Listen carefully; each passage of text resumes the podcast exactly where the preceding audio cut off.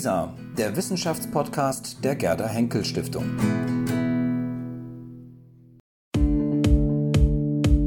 Was wäre gewesen? Der Podcast über kontrafaktische Geschichte. Hallo, willkommen zu einer neuen Ausgabe unseres Podcasts Was wäre gewesen? Mein Name ist Charlotte Lerck. Mein Name ist Georgios Schatzudis. Guten Tag. Und heute geht es bei uns um die Geschichte der Rassenanthropologie. Und wir gehen es ein wenig anders an. Wir fragen nicht, was wäre gewesen, sondern wir fragen, was, wenn es eine Person gegeben hätte, die es eigentlich gar nicht gab. Und dazu haben wir Thomas Etzemüller, der uns von der Dokufiktion erzählt. Also, was wäre gewesen, wenn es Henning von Rittersdorf gegeben hätte? Das finde ich, hast du sehr schön formuliert. Ähm, vielleicht darf ich noch ganz kurz vorher Thomas Etzemüller vorstellen. Er ist Professor an der Karl von Ossietzky Universität in Oldenburg und dort äh, lehrt er Kulturgeschichte der Moderne unter besonderer Berücksichtigung Nordeuropas.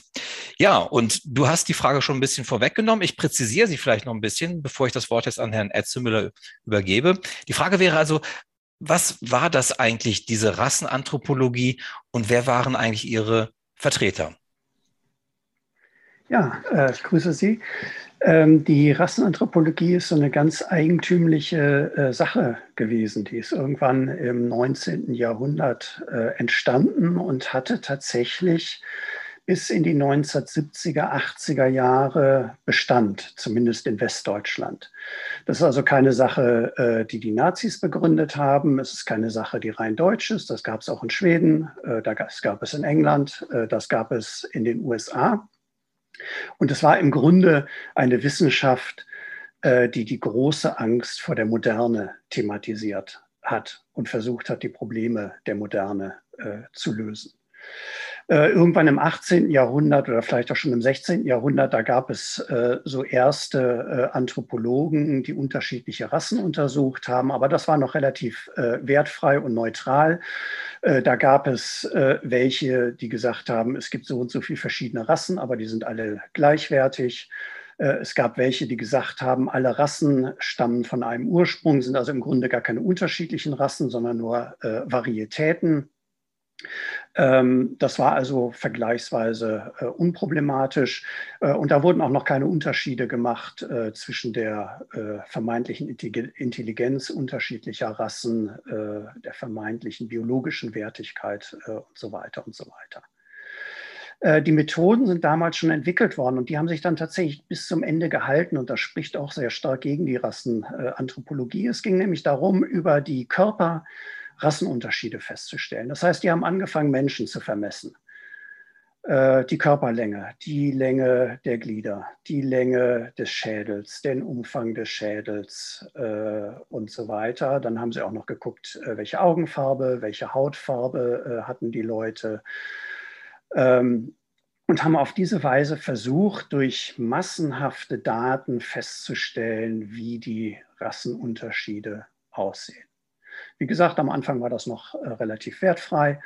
Äh, und das hat sich dann später, so gegen äh, Mitte des 19. Jahrhunderts, äh, mal in der zweiten Hälfte des 19. Jahrhunderts, äh, dann verdichtet zu so einer biologischen äh, Rassenlehre. Also das, was wir eigentlich aus dem Dritten Reich kennen. Ne? Es gibt Arier, es gibt Juden, es gibt Slawen. Das sind unterschiedliche Rassen und die zeichnen sich durch unterschiedliche Wertigkeit aus. Also ganz klar rassisch konnotiert. So. Ähm, und der Grund dafür, warum das entstanden ist, ist wie gesagt eben diese Angst vor der Moderne. Ne? Man muss sich das vorstellen, 19. Jahrhundert, Verstädterung, Industrialisierung, soziale Mobilität, äh, geografische äh, Mobilität, äh, Kriege, die plötzlich industrialisiert äh, sind, äh, also amerikanischer Bürgerkrieg, der Krieg Deutschland-Frankreich, also wo nicht mehr Helden kämpfen, sondern Soldaten, die massenhaft niedergemäht werden von der Artillerie und so weiter. Wirtschaftskrisen, die man sich nicht erklären konnte. Also so ein großes Gefühl der Unsicherheit, der Dynamik, des Wandels und so weiter. Und natürlich eben das Elend von ganz vielen Menschen, Arbeitern, die in die Städte ziehen, äh, in der Industrie zugrunde gehen und so weiter. Und das musste man irgendwie erklären. Naja, ein Ansatz war Marx natürlich, um das zu erklären. Und diejenigen, denen Marx nicht passte, die brauchten andere Erklärungen. Und da bot sich eben die Biologie an.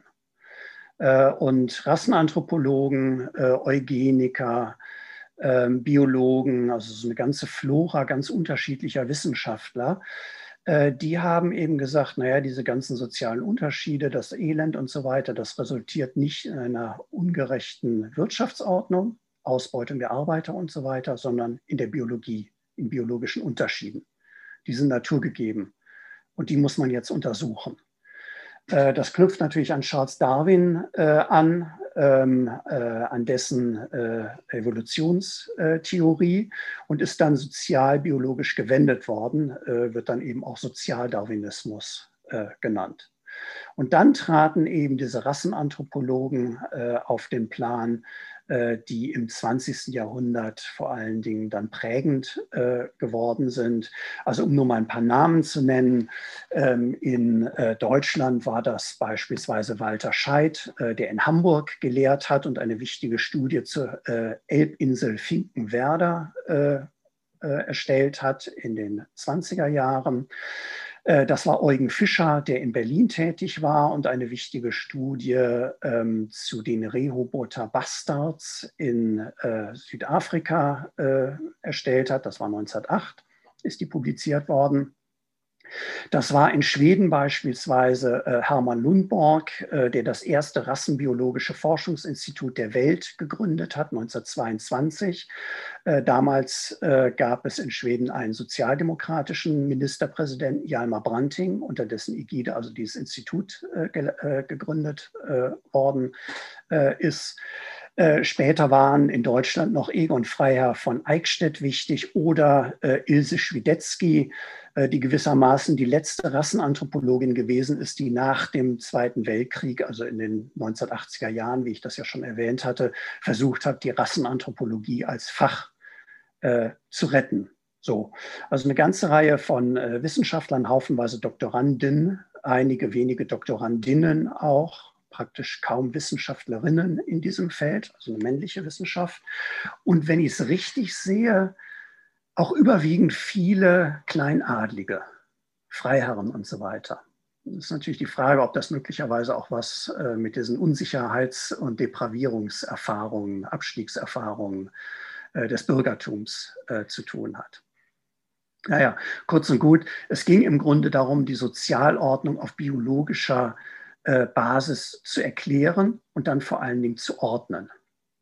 Denn die zentrale Theorie der Rassenanthropologie ist gewesen, äh, dass es äh, zwei große Unterschiede gibt, nämlich zwischen den nordischen Menschen, die wurden selten Arier genannt, eher nordisch, ähm, die also langköpfig sind, blond, blauäugig und vor allen Dingen eben in Nord, Nordwesteuropa leben. äh, und den slawischen oder dinarischen Rassen, äh, die kleinwüchsiger, rundköpfiger, äh, braunäugig und äh, dunkelhaarig äh, sind. So.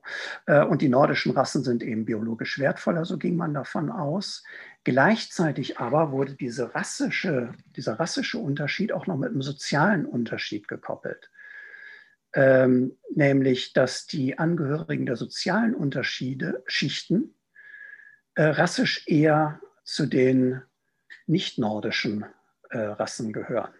Also überwiegend eben kleinwüchsig, äh, blond, äh, nicht blond, äh, nicht blauäugig äh, und so weiter sind. Während eben die wertvolleren Sozialrassen, die Mittelschicht und die Oberschicht, zur nordischen Rasse gehören soll. So, und nun war das große Projekt, wie beweist man das eigentlich? Wie beweist man vor allen Dingen die rassischen Unterschiede, die sozialen Unterschiede? Wie beweist man, dass es natürlich ist, dass aufs Gymnasium vor allen Dingen die nordischen, die bürgerlichen äh, gehen äh, und nicht eben die Angehörigen der Unterschichten und so weiter?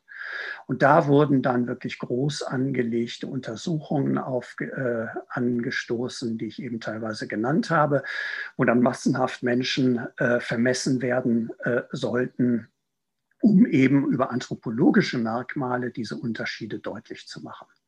Weil genetisch konnte man das nicht. Genetik fing erst in den 1910er Jahren an. Da wurden Mendels Erbgesetze wieder entdeckt. Da konnte man mit Fruchtfliegen äh, arbeiten, aber Fruchtfliegen sind nun mal keine Menschen. Ähm, also anthropologische Massenreihungen Messungen mussten durchgeführt werden. Und dann war halt das große Paradox, um jetzt diese Geschichte bis in die Nachkriegszeit vorzuspulen, das große Paradox, dass man zwar immer mehr Daten erhoben hat, dass diese Daten aber immer weniger bewiesen haben. Ja? Also dass sie einfach nicht in der Lage waren, ihre rassischen, rassentheoretischen Annahmen zu belegen. Das haben die übrigens selber ganz offen zugegeben. Also wenn man die Rassenanthropologie kritisieren äh, will, dann muss man einfach nur die Texte von den Rassenanthropologen lesen. Die geben da sehr genau wieder, wo die Erhebungsfehler sind, wie unsicher die Daten sind, wie wenig äh, es stimmt, äh, äh, wie wenig sie die Muster tatsächlich äh, erkennen äh, können und so weiter. Aber weil sie eine Wissenschaft waren, haben sie eben diese unsicheren Daten ähm, korrigiert, nicht manipuliert, sondern korrigiert, bis sie gewisse Muster erkennen konnten die zu belegen schienen, was sie annahmen. Und dann war das nächste Argument, naja, sieht schon ganz gut aus, jetzt müssen wir einfach noch mehr Daten sammeln und in Zukunft werden wir dann schon unsere Theorien bewiesen haben. Das Problem war, dass sie in der Zukunft gar nichts bewiesen hatten, sondern haufenweise Daten hatten, die sie einerseits gar nicht verarbeiten konnten, weil sie keine Computer hatten, sondern nur Karteikarten, Fragebögen und so weiter. Und da können Sie sich schon vorstellen, wie man mit Millionen von Daten umgehen soll, wenn man das nur auf Karteikarten hat. Und zum Zweiten hatten sie so viele Daten, dass ihre eigenen Annahmen zunehmend unterlaufen worden sind. So. Und dann war irgendwann die Rassenanthropologie am Ende. Aber nicht, weil sie widerlegt worden ist, sondern weil sie einfach irgendwann für die Bevölkerung und für die Politik schlicht und einfach nicht mehr interessant gewesen ist, weil nämlich diese Angst vor Degeneration, vor sozialer Auflösung, vor Pluralismus, äh, vor sozialer Dynamik und so weiter, die war ab den 50er, 60er Jahren irgendwann einfach nicht mehr virulent, das hat niemand mehr interessiert und dann war eine Wissenschaft, die genau das zu erklären und zu verhindern versucht, auch nicht mehr interessant. Und dann kann man noch sehen, wie 1957 Ilse Schwedetzky noch eine Rassenkunde Westfalens auflegt, wo sie nochmal behauptet, dass die westfälischen Bauern eben äh, intelligenter und biologisch wertvoller sind als die Flüchtlinge. Dann gibt es noch eine Studie von 1979 aus Rheinland-Pfalz, wo ähm, die ganzen anthropologischen Unterschiede zwischen verschiedenen Regionen festgeschrieben werden, aber man schon gar nicht mehr weiß, wieso, weil da überhaupt nicht mehr die These vertreten wird, dass da eine Gruppe äh, ähm, wertvoller ist als die andere, also so eine vollkommene Entleerung. Und dann gibt es äh, 1982 dieses Buch ähm, äh, Maus und Schlange, wo Ilse Schwidetzky dann eben nochmal eine Bestandsaufnahme der Anthropologie macht und eigentlich sagt, naja, ist ja eigentlich ganz gut, wir sind im guten Mittelfeld und jetzt können wir endlich loslegen und unsere anthropologischen Theoreme bestätigen. Das Problem war nur, äh, dass zum einen die Referenzstudien, auf denen diese Anthropologie 1982 aufbaute, nach wie vor diese Studien von Walter Scheidt 1929 oder Eugen Fischer 1908 und noch ein paar andere aus dieser Zeit gewesen sind, dass danach also gar nichts mehr gekommen ist. Und das zweite Problem war, dass diesem Buch eine Krisensitzung auf Schloss Reisensburg vorausgegangen ist, auf der die Anthropologen eine Bestandsaufnahme ihres Faches gemacht haben, das einfach nur verheerend ausgefallen ist. Also wo sie sich selber bescheinigt haben, dass das Fach eigentlich nur wunderliche Personen äh, anzieht, äh, die auch gar nicht mehr forschen, sondern äh, geistig sediert sind durch einträgliche äh, anthropologische Gutachten, äh, die schon lange nichts mehr auf die Reihe gebracht haben. Äh, und vor allen Dingen die Genetik hat sie aus der Forschung rausgemobbt. Äh, kurz und hart ist das gewesen. Denn der Nachwuchs ist schon seit den 50er Jahren entweder in die äh, Industrieanthropologie übergegangen, also wo man zwar immer noch anthropologisch gearbeitet hat, aber eben nicht mehr um Rassen zu unterscheiden, sondern einfach beispielsweise um Autositze an Körpergrößen anzupassen. Ne? Japaner brauchen andere Sitze als Westeuropäer oder sie sind in die Genetik gegangen. Und die Hoffnung der Anthropologen, dass die Genetik ihre Thesen bestätigen würde, äh, die haben sich nicht erfüllt, weil die Genetiker gesagt haben, was ihr Anthropologen macht, ist einfach unwissenschaftlich, wir machen es jetzt richtig. Und dann war irgendwann die Anthropologie einfach raus und weg. So, also das ist in Kurzform im Schnelldurchlauf äh, die Geschichte der Rassenanthropologie vom 19. Jahrhundert bis in die 1980er Jahre. So lange haben sie sich gehalten. Ja, vielen Dank. Da äh, haben Sie uns ja einen, einen, guten Überblick jetzt schon gegeben und Sie sprachen von den wunderlichen Personen, die man sich da selbst bescheinigt hatte. Und Sie haben jetzt ja eine solche wunderliche Person kreiert, äh, eine Person, die es nicht gegeben hat. Henning von Rittersdorf, wer ist das denn eigentlich? Ja, Henning von Rittersdorf ist ein äh, fiktiver Anthropologe, den es nicht gab, aber hätte geben äh, können. Und insoweit ist das Kontrafaktische jetzt hier nicht so sehr, äh, was hätte auch sein können, äh, sondern eher auf der methodischen Ebene, was könnte man machen, wenn einem bestimmte Quellen fehlen. Das Problem bei der Rassenanthropologie ist, dass die Quellenbestände sehr heterogen sind. Ja, es gibt keine wirklich geschlossenen Nachlässe. Es gibt für den einen mal äh, einen Untersuchungsbericht, für den anderen ein bisschen mehr äh, biografisches äh, Material äh, und so weiter. Ähm, also sehr verstreut. Und ich habe beim Henning von Rittersdorf jetzt einfach dieses verstreute Material auf eine Person konzentriert und so getan, äh, als gäbe es diese Person, die dieses ganze heterogene Quellenmaterial in sich vereint und dadurch äh, homogenisiert. Und das hat den Vorteil, ähm, dass man einmal exemplarisch durchspielen kann, einen exemplarischen Lebenslauf durchspielen kann eines deutschen Rassenanthropologen, aber auch darüber hinaus eines deutschen Experten. Denn dieses Gefühl von Rassenanthropologen in einer sich auflösenden Welt äh, zu leben, die auf Teufel komm raus stabilisiert werden muss. Äh, das Gefühl war nicht nur bei Rassenanthropologen verbreitet, das findet man beispielsweise auch äh, unter Soziologen, unter Historikern und so weiter, unter Ingenieuren. Von daher ist es im Grunde eine typische Figur der deutschen Geschichte. Ja, und diesen äh, Henning von Rittersdorf, den lasse ich dann gewissermaßen vom späten 19. Jahrhundert bis in die späten 1960er Jahre die deutsche Geschichte äh, durchschreiten ähm, und eben exemplarisch erleben, was die Rassenanthropologie wollte und wie sie vorgegangen ist. Ja, vielen Dank. Vielleicht können Sie ein bisschen die Biografie des Henning von Rittersdorf uns mal erzählen. Wo kommt er denn eigentlich her und wie entwickelt er sich denn zum Rassenanthropologen? Können Sie das ein bisschen, diese Doku sozusagen, diese Fiktion ähm, ein bisschen nacherzählen?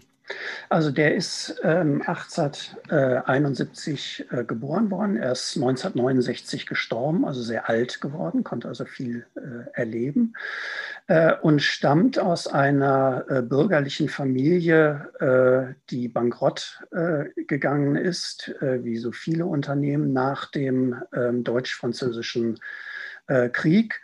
Äh, er hatte dann, wie viele äh, Akademiker ähm, des späten 19., frühen 20. Jahrhunderts ähm, zu kämpfen, um äh, in der Wissenschaft Stellungen, Positionen zu bekommen. Es gab damals ähm, die sogenannte Privatdozentenkrise, also dass eben wie heute viele Wissenschaftler ausgebildet werden, aber keine Stellen äh, bekommen. Äh, er hat äh, das 19. und 20. Jahrhundert als zutiefst verunsichernd erlebt ähm, und versucht, eine Antwort auf diese Verunsicherung zu finden. Ähm, er ist mit verschiedenen Personen zusammengekommen, die alternative Antworten anbieten, also Sozialismus, Stände, staatliche Vorstellungen und so weiter. die hat er aber alle abgelehnt und ist letztlich dann eben immer bei der Biologie gelandet. Äh, er hat im späten 19. Jahrhundert sein Handwerk äh, gelernt, äh, ist dann äh, nach ähm, Straßburg äh, gewechselt äh, zu einem Professor, der ihn nach Strich und Faden ausgenommen hat, möglicherweise aber auch seine schützende Hand über ihn gehalten hat, ähm, hat sich bemüht, endlich mal eine eigene anthropologische Untersuchung hinzubekommen, was aber lange gedauert hat. Er ist zuerst mit seinem größten Konkurrenten, nach Südafrika gefahren, äh, nach äh, Raustenhög. Also das ist dann eben der Untersuchung von Eugen Fischer nachempfunden. Äh, und hat vor dem Ersten Weltkrieg dann kurz vorher ein Stipendium gekriegt und durfte dann vor Karlsruhe eine Insel äh, untersuchen, die im Rhein liegt, auf der es zwei Dörfer gibt, äh, nämlich Salmengrund mit einer ähm, biologisch wertvollen, strebsamen, fleißigen, sittsamen Bevölkerung und Schnogenbruch, äh, ähm, ein Dorf hinter Geäst und Gehölz, äh, wo die Leute statt in die Kirche in die Kneipe gehen, äh, wo auch die Kinder Kaffee trinken und so weiter. Und er hat eben versucht, dann anthropologisch zu belegen, dass es da rassische Unterschiede äh, gibt. Also eine ganz klassische, typische Untersuchung, wie sie damals zuhauf durchgeführt äh, worden äh, ist und hat versucht, gehofft, mit diesem Buch dann seinen Durchbruch zu erzielen. Es hat nicht geklappt.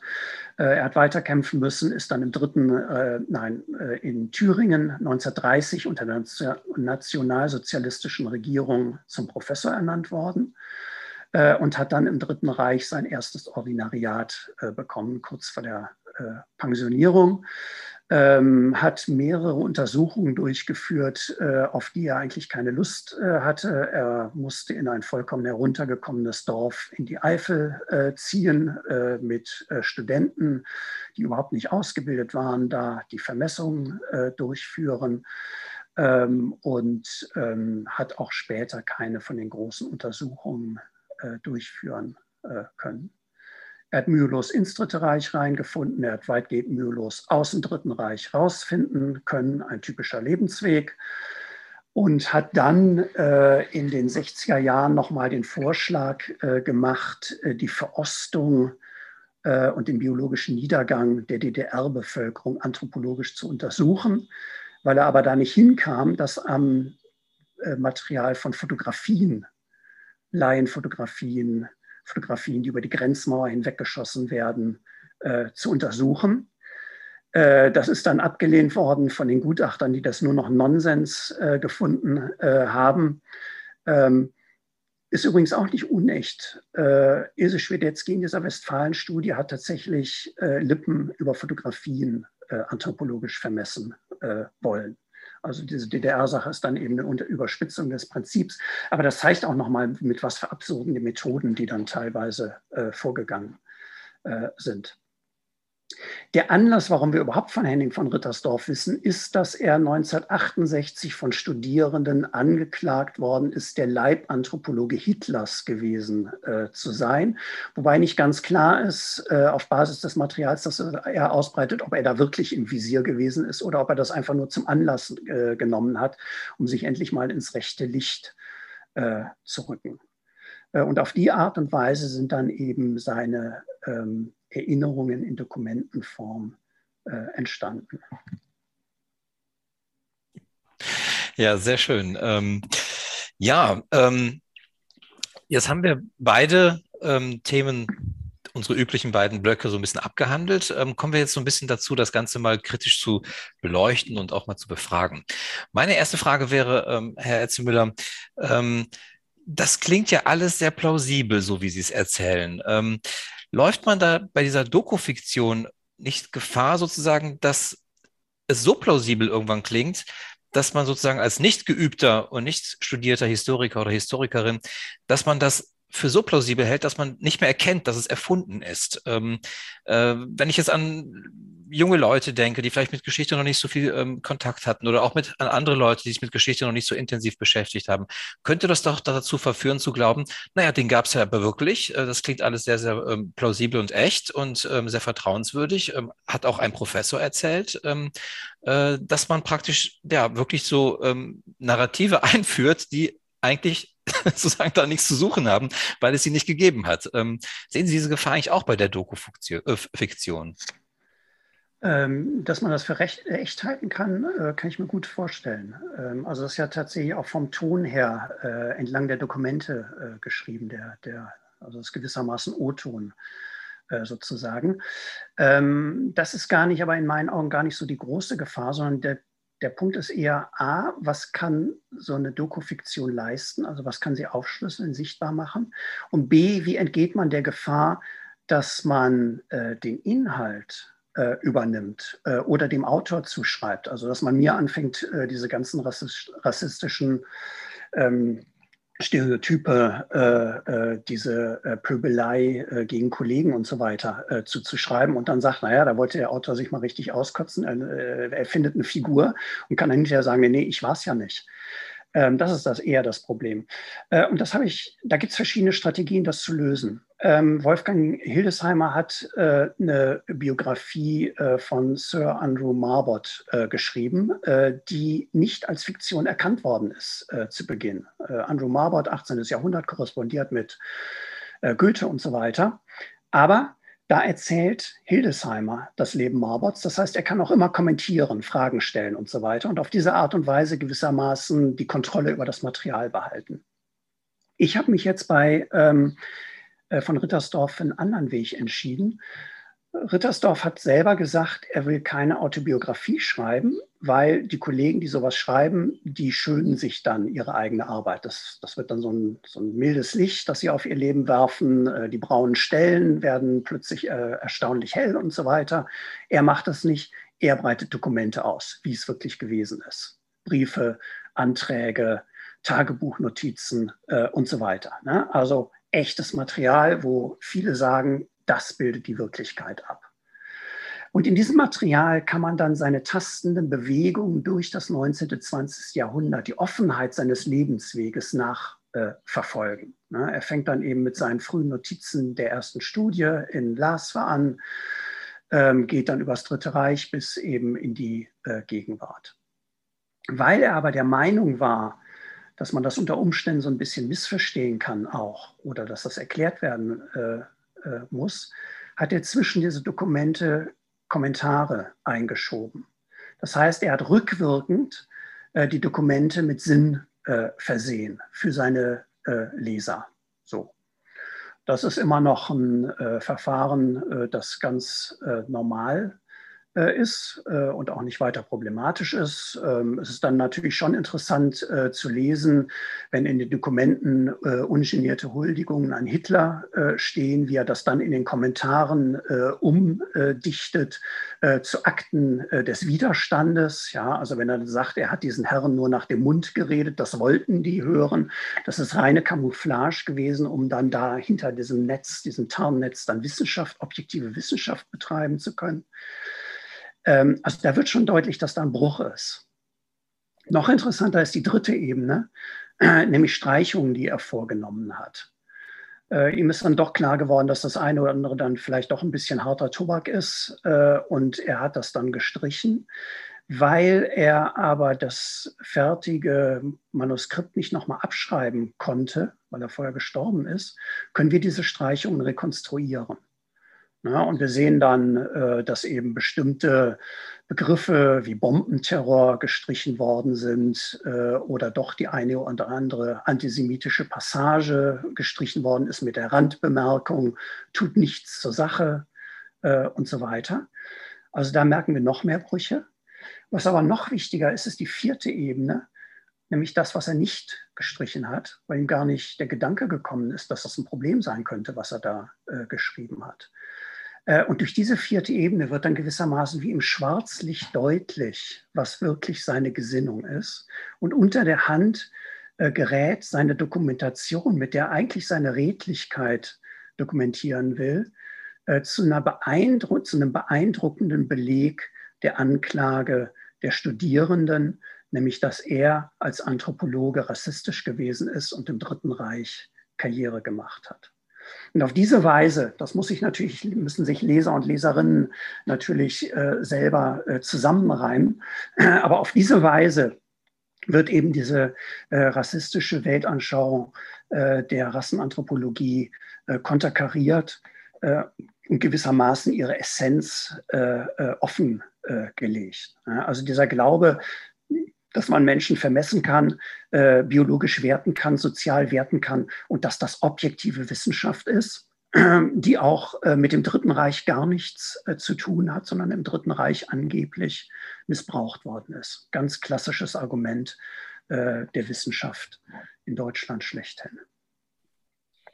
Ja, da wollte ich gerade noch drauf eingehen, denn eigentlich ist ja auch diese Selbstdarstellung in Dokumenten eine ganz übliche Form, die im Grunde auch noch zu dieser äh, diesem Idealtypus de, dieser Generation gehört, wenn man so will. Da gibt es ja zahlreiche Beispiele, nicht nur aus der Rassenanthropologie, sondern auch aus der Geschichtswissenschaft, also im Grunde die gesamte Nachkriegsrechenschaftsliteratur, äh, wenn man so möchte. Also äh, sozusagen, dass auch das Genre da nochmal äh, weiter gesponnen wird. Ähm, und ich würde jetzt gerne nochmal genau darauf zurückkommen, nämlich auf diese Frage der, der Arbeit mit den Quellen, die ja zum äh, zum Herzstück der Arbeit des, äh, der, der, historischen Wissenschaft gehört. Und äh, dann fragen, also wenn man jetzt im Grunde Quellen erfindet oder Quellen, äh, Quellen kreiert, dann, äh, wir sehen es ja in, in, der, der, in dem Genre selber schon, dass man natürlich die Quellen, die es gibt, sehr gut kennen muss, um sozusagen zu wissen, welche Quellenarten gibt es. Und ähm, da wäre jetzt die Frage, wenn man das dann mit, äh, mit Studierenden zum Beispiel liest oder mit Laien, die, die einfach nur Interesse am Thema haben, äh, wissen die überhaupt, was es für Quellenarten gibt? Kennen die sich überhaupt aus in der, in der sozusagen in, dem, in der Quellenart Kunde sozusagen, okay, ein Tagebucheintrag wird man vielleicht gerade noch kennen oder vielleicht eine Korrespondenz, aber können die überhaupt unterscheiden, was ist jetzt ein Antragstext, was ist eine Forschungsnotiz? Ähm, haben Sie sich damit auch, äh, haben Sie das auch irgendwie versucht, noch äh, zu aufzufangen, diese, diese Vielfalt der Quellenart, äh, die man ja überhaupt erstmal äh, erkennen und kennenlernen muss? Jein, vielleicht bin ich da noch ein bisschen betriebsblind, weil für mich der Unterschied natürlich selbstverständlich ist. Im, im Text werden die Quellen äh, ausgewiesen, äh, also dann steht da schon Tagebuch äh, vom und so weiter äh, oder als Brief lieber Herr XY äh, und solche Sachen. Also das kann man dann schon äh, unterscheiden. Und der Verlag hat auch dankenswerterweise ähm, die, sich bereit erklärt, die Typografie zu übernehmen, also das in so einer Pseudoschreibmaschinenschrift zu drucken, rote Streichungen, rote Randbemerkungen Randbemerkungen und so weiter äh, zu drucken. Also sieht dann wirklich aus wie so, eine, so ein Kassiba, ein Dokumentenkassiba. Äh, ich hatte in der allerersten Fassung äh, dann die unterschiedlichen Textarten auch noch mit unterschiedlichen Schriften äh, markiert. Ja? Also ähm, die, die Berichte des Großvaters aus dem 19. Jahrhundert dann in Handschrift, äh, die sind für Henning von Rittersdorf ganz wichtig gewesen, weil der Großvater ein Anthropologe des 19. Jahrhunderts gewesen ist, liberal, äh, nicht rassistisch und auf ihn hat sich äh, Henning von Rittersdorf dann auch immer berufen, um äh, zu belegen, dass die Anthropologie ja eigentlich eine wertfreie Wissenschaft ist. So. Aber irgendwann ist mir deutlich geworden, das ist ja eigentlich nicht plausibel, wenn da jemand so ein so eine Dokumentensammlung tippt, dass dann plötzlich die handschriftlichen Sachen äh, da drin sind, sondern es ist eben alles abgetippt. So, und dann wurde das in eine Form, eine grafische Form äh, überführt. Äh, nee, natürlich müssen bei äh, dem Buch die Leser und Leserinnen auch eine gewisse Eigenleistung äh, erbringen. Es ist eben keine wissenschaftliche Studie, ähm, wo dann eben der Autor oder die Autorin, so wie wir, dann gewissermaßen die Einordnung vornimmt. Ähm, den Stellenwert einzelner Dokumente äh, erklärt äh, und so weiter. Der bleibt dann offen. Äh, es bleibt dann eben auch teilweise offen. Man muss sich dann eben selber erschließen, äh, wenn von einem äh, Dritten Reich, von einem Meier, äh, einem Beamten die Rede ist, der dann nach dem Dritten Reich plötzlich weg ist dass der offenbar Dreck am Stecken hatte und aus der Verwaltung entfernt worden ist und jetzt für Henning von Rittersdorf leider nichts mehr machen konnte. So, ne? Also die Leistung, ähm, dieses indirekte Lesen und dann eben auch die, sich die Unterschiede aus der, in den Quellentypen äh, zu erschließen, äh, das müssen die Leser und Leserinnen dann tatsächlich schon selber äh, machen und leisten. Ja, also die Quellenfrage fand ich sehr wichtig, gerade weil, ähm, wenn es um Dokufiktion geht, sollte man das sicherlich ähm, mal angesprochen und auch mal sich erklären lassen. Ähm, mir geht's nochmal, ich möchte nochmal zurück zu dem Thema ähm, Narrativ. Ähm, ich frage mich, ähm, was sagt das sozusagen über unsere Erwartungshaltung als Konsumenten von Geschichte sozusagen aus, wenn wir eben dieses Narrativ offenbar brauchen. Also dass es sogar so weit geht, dass wir eine Figur erfinden müssen, um die unterschiedlichen Quellenbestände miteinander zu verbinden. Ähm, man könnte sich auch denken, Sie hätten ja auch ein Buch schreiben können, in dem Sie sozusagen eine Edition ähm, äh, ähm, erstellt hätten, in der die Quellen alle miteinander sozusagen ähm, abgedruckt sind und vielleicht auch mit einem Begleittext von Ihnen sozusagen historisch eingeordnet werden und auch dann ähm, sozusagen auch ähm, ja eine gewisse Kritik dann auch unterzogen werden. Ähm, warum aber dann doch die Entscheidung, lieber eine Figur zu erfinden und über diese Figur diese unterschiedlichen Quellen miteinander zu verbinden? Läuft man da nicht auch Gefahr, dass man vielleicht Dinge miteinander in Zusammenhang bringt, die vielleicht gar nicht so zwingend in einem Zusammenhang stehen? Es gibt eine, mittlerweile gewissen Trend in der Wissenschaft, vor allem offenbar in der Soziologie, ähm, dass man diese Grenze zwischen Fiktion und Faktischen, zwischen Literatur und Wissenschaft ähm, vielleicht nicht in Frage stellt, aber zumindest mal guckt, äh, ob Grenzüberschreitungen was bringen. Ähm, und dann gibt es eine Reihe von Soziologen, nein, das stimmt gar nicht, einige wenige Soziologen und Soziologinnen, die dafür plädieren, dass man Romane äh, auswertet, um die stumme Dimension des Sozialen in den Blick äh, zu bekommen. Ja, also das, was sich im Quellenmaterial definitiv nicht abbildet. Äh, Gesten, äh, Tonfälle, Dialoge, äh, die meinetwegen in bürgerlichen Salons äh, geführt werden und so weiter. Ne? Also ähm, äh, Schriftsteller wie Emile Zola beispielsweise haben ja gewissermaßen umfangreiche soziologische Forschungen angestellt, um dann eben Romane zu schreiben, die ein bestimmtes Milieu schildern. Ähm, und zwar dann eben auch dieses Milieu so schildern, wie sich in Quellen eben nicht abbildet. Und die Soziologen gehen jetzt hin und sagen, naja, wir könnten ja diese Romane auswerten, um dann eben äh, dieses Milieu auch mit Hilfe dieses soziologisch fundierten Romans rekonstruieren zu können. Ja? Also so eine Schleife von der Soziologie über die Literatur äh, zurück äh, zur Soziologie also das, ähm, diese Diskussion äh, läuft äh, schon länger. Äh, es gab auch Historiker und Historikerinnen, die fiktionale ähm, Passagen in ihre Texte eingebaut haben. Ich erinnere jetzt nur an zwei. Einmal Natalie Seaman Davis, die in ihrem Buch Drei Frauen einen fiktiven Dialog mit drei frühneuzeitlichen Frauen geführt hat. Äh, und diese Frauen waren mit ihrer Untersuchung überhaupt nicht einverstanden. Die hatten mit Emanzipation nichts am Hals und so weiter. Und Simon Davis wollte äh, deutlich machen, dass es schon in der frühen Neuzeit selbstbestimmte Frauen äh, gegeben hat. Die Frauen fanden das Blödsinn. Und durch diesen fiktiven Dialog äh, hat Simon Davis gewissermaßen diese Fremdheit äh, nochmal deutlich gemacht. Die Distanz zwischen dem Untersuchungsobjekt und ihr als Historikerin. Äh, oder Alain Bureau, äh, Bureau, der für die frühe Biografie des Historikers ähm, Ernst Kantorowitsch kein Material hatte. Äh, und dann die Figur des Partisanen ähm, von ähm, Karl Schmidt als Modell genommen hat, um das brüchige Quellenmaterial, die paar Quellen, die er hatte, mit Hilfe von Vermutungen, Überlegungen und so weiter zu sowas halbwegs kohärenten zu modellieren äh, und das aber auch auszuweisen, äh, diese, äh, diese Konstruktion. Ne? Oder eben auf der anderen Seite Schriftsteller wie äh, Wolfgang Hildesheimer oder ähm, äh, Dieter Kühn mit seiner Oswald von Wolkenstein-Biografie, äh, der geradezu exzessiv den Forschungsprozess, den Vermutungsprozess, die Hypothesen, die er hat, weil er kein Material hat, wie er zu den Burgen fährt und sich anguckt, wie hat es ausgesehen, könnte das mit den Quellen übereinstimmen und so weiter.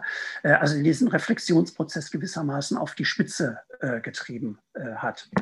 Ja, und in diesem Milieu gewissermaßen äh, ist dieser Henning von Rittersdorf äh, angesiedelt. Und die Stärke so einer äh, fiktionalen Verdichtung ist einfach, dass man eine fremde Lebenswelt äh, übersetzen kann und sichtbar machen kann. Das kann man mit so einer Quellendokumentation, wenn man nicht gerade gerne Quellendokumente äh, liest oder im, im Archiv in den Nachlässen sitzt, kann man das so nicht nachvollziehen. Ja, also dieser Henning von Rittersdorf ist das, was diese Soziologen eine lebenswarme Zeitfigur genannt haben. So ein Mensch wie du und ich, äh, dass man das gewissermaßen so nachvollziehen kann. Und dadurch soll das Ungeheure der Zeit äh, äh, nachlebbar werden. Äh, und auch dieses unglaublich Dreiste, mit denen solche äh, Experten ins Dritte Reich und dann vor allen Dingen auch wieder rausgegangen sind. Ja? Gerade an so einer unsympathischen Figur kann man das vielleicht so richtig plastisch machen. Und es soll eben auch nochmal die Offenheit der Geschichte ein bisschen deutlicher werden. Wir können ja die Geschichte immer nur vom Ende her denken, von der Vergangenheit her denken. Und in dem Fall kann man das durch die Dokumente so eine, so eine Offenheit zumindest simulieren. Man kann zumindest vielleicht verstehen, warum hat er so gedacht. Ja? Warum ist er ins Dritte Reich reingegangen? Ähm, ob man es gut findet, ist ja eine andere Sache. Ja, da, da würde ich jetzt an, an zwei Stellen gerne nochmal einhaken. Äh, zum einen diese Offenheit, von der Sie am Ende sprachen, äh, weil das auch nochmal auf die Frage mit den Quellen zurückgeht, weil man äh, das ja auch nochmal sehr schön für eine, äh, ja, für eine, eine Öffentlichkeit, eine Leserschaft deutlich macht, wie viel Interpretationsarbeit Historiker und Historikerinnen dann letztlich eben auch machen müssen und dass es eben nicht die Fakten sind, die man irgendwo entdeckt, sondern dass es die Quellen sind, die man erstmal lesen, interpretieren und sortieren und verstehen muss und dann äh, eben auch da Interpretationsarbeit drin ist, äh, was oft ja noch ähm, ja noch gar nicht so, also man weiß zwar, dass da Quellen im Spiel sind und historische Fakten, aber irgendwie ist doch diese, dieser Glaube, dass, dass Geschichte irgendwie entdeckt, was, was irgendwo verborgen liegt und dann äh, weiß, wie es tatsächlich gewesen ist, ähm, ja doch noch sehr verbreitet. Und in, in, in, dem Kontext ist es natürlich spannend, wirklich auch mal diese, äh, diese Quellenarbeit im Grunde von den Leser und Leserinnen selbst zu verlangen sozusagen. Also das, das ist dann natürlich äh, eben nochmal eine ganz andere Ebene von, von, von äh, Reader, äh, Reader Engagement, wie man es im Englischen ja so schön sagt. Mhm. Ähm, und äh, der, der andere Punkt aber, den ich, den ich nochmal an, ansprechen wollte, ist eben diese Verknüpfung zu der zu, der, zu dem Historical Fiction und zu der, der Vorstellung von wirklich historischer Fiktion im Gegensatz zu Doku-Fiction, wie Sie sie jetzt haben äh, wo eben diese der Historical Fiction ja doch stark eben der, der, das, das, das Narrative drin ist, diese Vorstellung, dass man bestimmte Lücken füllen kann, die man äh, die man einfach nicht weiß. Man, man hat keine Quellen oder man äh, weiß nicht, was die Leute gedacht haben, man weiß nicht, was sie gefühlt haben. Man kann versuchen, es sich vorzustellen. Die grundsätzliche Diskussion, die ja auch immer noch wieder da ist, äh, schreibt man Geschichte jetzt mit Empathie und mit Emotion oder äh, kann man sie überhaupt ohne schreiben? Und, ähm, und dann, äh, dann aber doch nochmal die Abgrenzung zwischen Historical Fiction und Doku-Fiction. Denn letztlich ist es ja doch wieder das Erfinden, das Füllen von, von, von Gaps, das Füllen von Lücken, äh, wie es auch, man kennt ja auch diese Idealtypen aus der, aus dem, aus der, der historischen Fiktion, dass bestimmte Figuren entwickelt werden, die unterschiedliche andere reale Figuren zusammenbringen äh, einfach um sie zum Beispiel, wenn man bei einem Film nicht so viel Zeit hat, um einfach die Verdichtung zu ähm, gewährleisten oder um, um, um das, wie Sie es jetzt ja auch gesagt haben, auf die Spitze zu treiben. Deswegen würde ich gerne nochmal, ähm, also die, die, die Historikerin, die amerikanische Historikerin Jill Lepore hat mal gesagt, die Historical Fiction und ähm, History sind äh, wie, wie zwei Geschwister, die sich immer irgendwie äh, irgendwie, immer wie, irgendwie, immer irgendwie streiten, aber gleichzeitig, wenn es darauf ankommt, auch gegenseitig die Kleider ausleihen. Und äh, also ist jetzt grob übersetzt. Ähm, deswegen nochmal äh, so ein bisschen Sie, Sie äh, nochmal die Bitte zu unterscheiden zwischen Historical Fiction, Doku-Fiction und äh, der natürlichen Art, die die Historiker ja auch und Historikerinnen nutzen, wenn sie historisch forschen, müssen sie ja auch eine gewisse Kreativität grundsätzlich an den Tag legen, um überhaupt ihre Fragen zu finden. Also wo ist da nochmal der, äh, ja, der Unterschied oder auch nicht?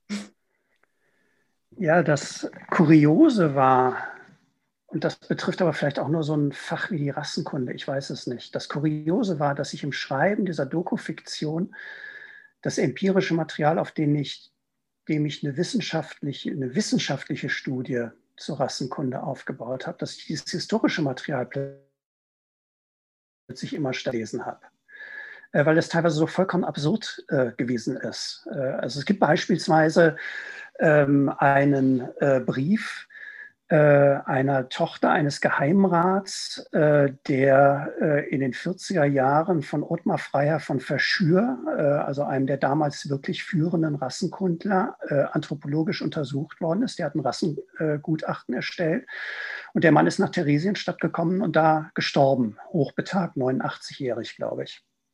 Und die Tochter schreibt ihm von Verschür 1946 einen Brief, wo sie ihm dankt, äh, wie gütig äh, er ihren Vater äh, behandelt habe, wie zuvorkommend äh, er ihn behandelt habe und dass es ja nun nicht seine Schuld gewesen sei, dass er nach Theresienstadt gekommen ist und dort gestorben ist.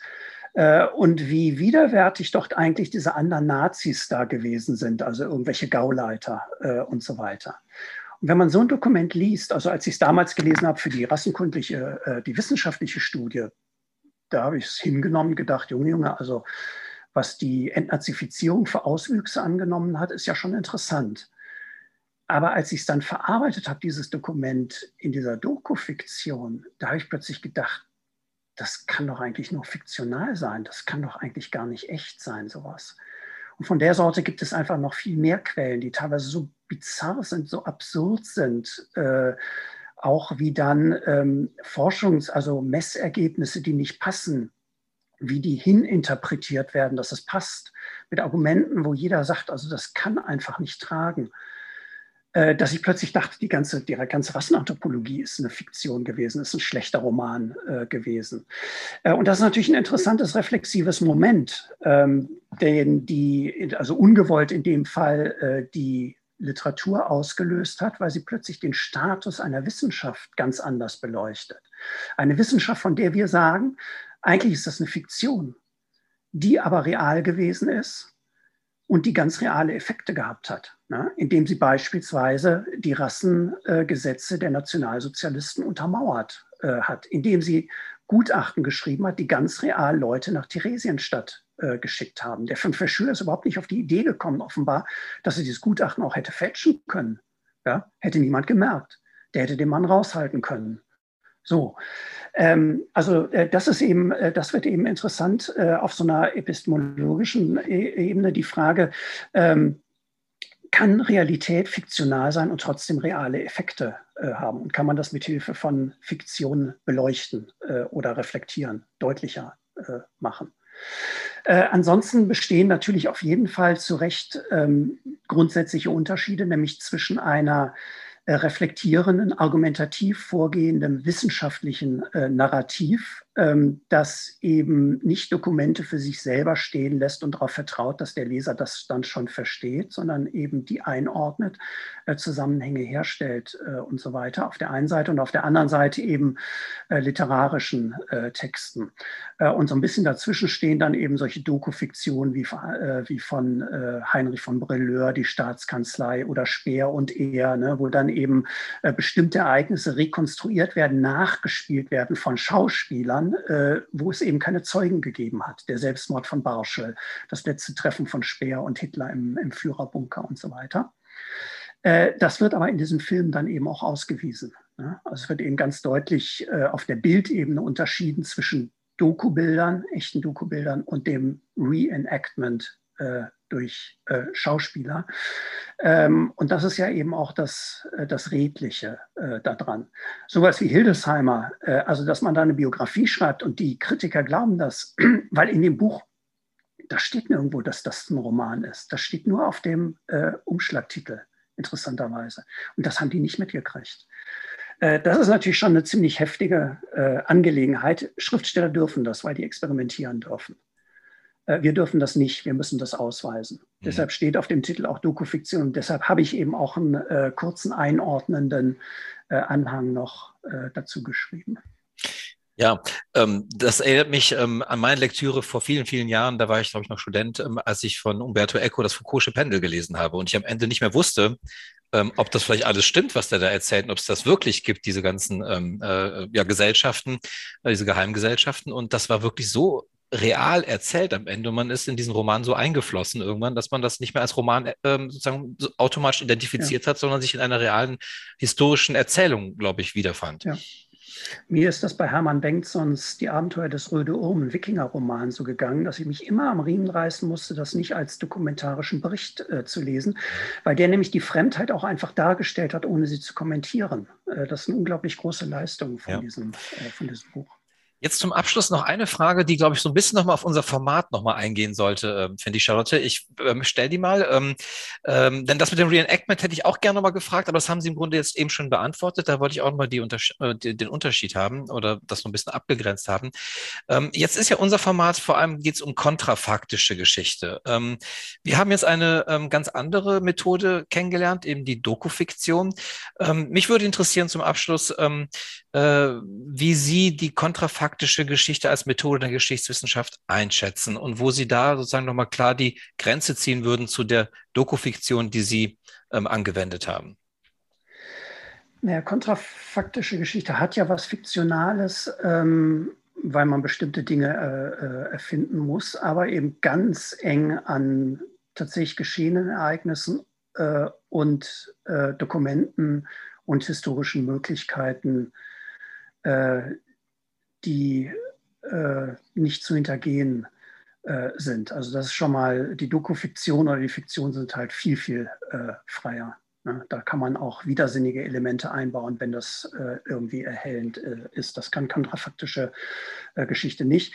Also die kontrafaktische Geschichte muss sich auch so lesen, als, hätte sie, als wäre sie tatsächlich passiert. So, dann funktioniert sie. Ähm, also dass dann, wenn man beispielsweise äh, erzählt, dass Hitler so ein Erweckungserlebnis hat und plötzlich kein Antisemit mehr ist, äh, das überzeugt nicht äh, wirklich, weil diese Konversionserlebnisse extrem selten sind. Der Gouverneur von Texas oder was das war, nee, Alabama, der vom Rassisten zum Antirassisten wurde, ist eine der wenigen Ausnahmen dabei.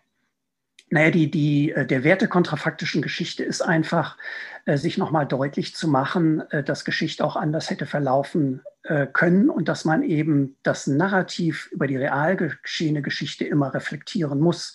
Das Paradebeispiel ist ja die Weimarer Republik, die sehr oft geschrieben wurde, zumindest von ihrem Ende her, von ihrem Scheitern, das dann irgendwann unweigerlich gewesen ist in diesen Texten.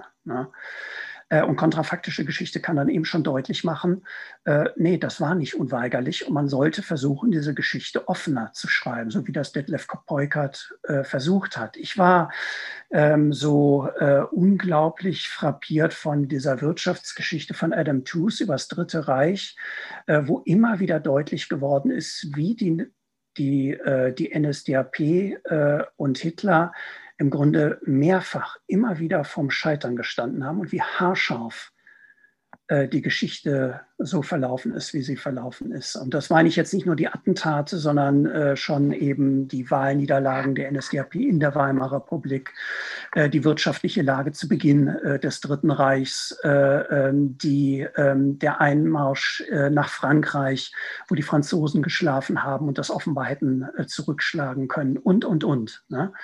Ähm, also ähm, durch so eine kontrafaktische Geschichte wird eben nochmal deutlich, wie wenig notwendig das Dritte Reich tatsächlich äh, gewesen äh, ist.